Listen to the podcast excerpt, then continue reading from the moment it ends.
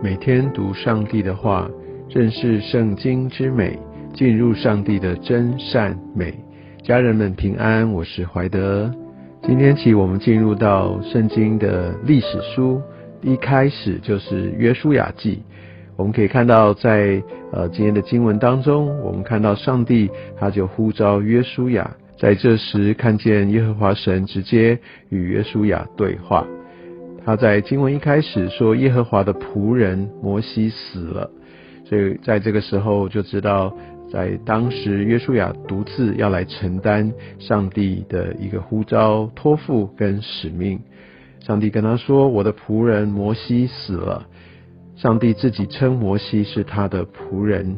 我们可以在约书亚记的后面也看到，上帝称约书亚为他的仆人。成为上帝的仆人是一件非常非常荣幸的事情，但成为仆人不只是一个职分。第二节说：“我的仆人摩西死了，现在你要起来。”所以成为仆人，我们是被托付的，我们需要马上要开始来跟随。所以这是一个荣荣耀的呼召，是一个神圣的使命，但真的需要我们用行动来跟上来回应。这边一开始说到上帝他的应许，而第三节说：“凡你们脚掌所踏之地，我都照着我所应许摩西的话赐给你们了。”这不只是放在心中想想，而是脚掌所踏之地，意思是你们要真的脚踩上去，是要真的有所行动。所以神常常呼召我们，给我们一些的应许，我们有盼望，但不是放在心里。不是，就是我的梦想当中，我们需要实际的踏上去。所以，这个真正的一个跟随主，也是要有一个实际的生命的摆上，实际的行动。而我们可以看到第四节，上帝也为他们所要领受的这块地，也立下了界限。在界限所有的都是上帝要赐给他们的，但界限以外的就不是神。啊，他所要赐给他们的，所以我们要明白，神在我们的产业也有这个界限，我们需要来寻求神，而神必定要按他所启示的要赐给我们。第五节这边就说：“我怎样与摩西同在，也必照样与你同在；我必不撇下你，也不丢弃你。”这是一个何等大的一个应许，何等重要的支持。讲了之后，然后呢，就是一个命令哦。所以第六节前面其实有个所以的意思，所以你当刚强壮胆。你看我都与你同在了，所以你就应当刚强壮胆。所以有了这一些赐予，不是为着你自己的舒服，不是只是保护你自己，是领受一个使命。第七节继续说，只要刚强大大的壮胆，上面有一些的命令哦。而且带来一个结果是使你无论往哪里去都可以顺利，所以我们常常也会去寻求、去求说主啊，你让我无论往哪里去都可以顺利。我们引用这段的经文来成为我们的宣告，但不要忘记这个经文有一个前提：第一个，我们要有信心，我们要刚强，我们要大大的壮胆，而且重要的是要谨守遵行。哦，这所吩咐的，上帝透过这些使徒，透过他的经文所吩咐我们一切的律法，而且呢，不可以偏离左右，不可以按照自己想的方式去便宜行事，或者有所妥协，或者去合理化等等的，这是有条件的一个应许。第八节继续的命令，这律法书不可离开你的口，而且要怎么样呢？用昼夜思想。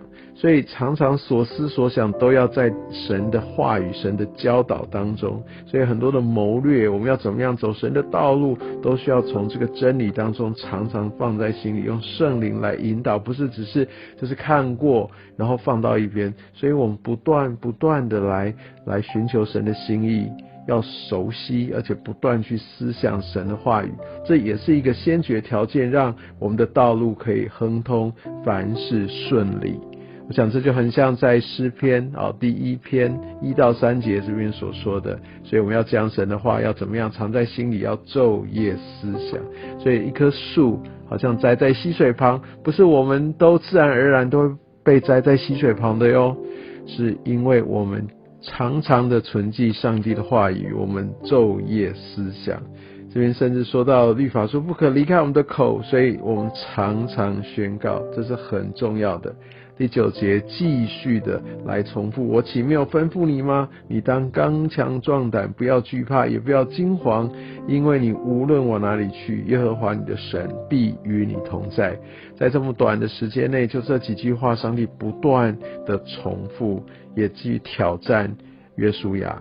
所以，上帝总是会把这些他的心意，他所要兼顾我们的，要说的非常清楚明白。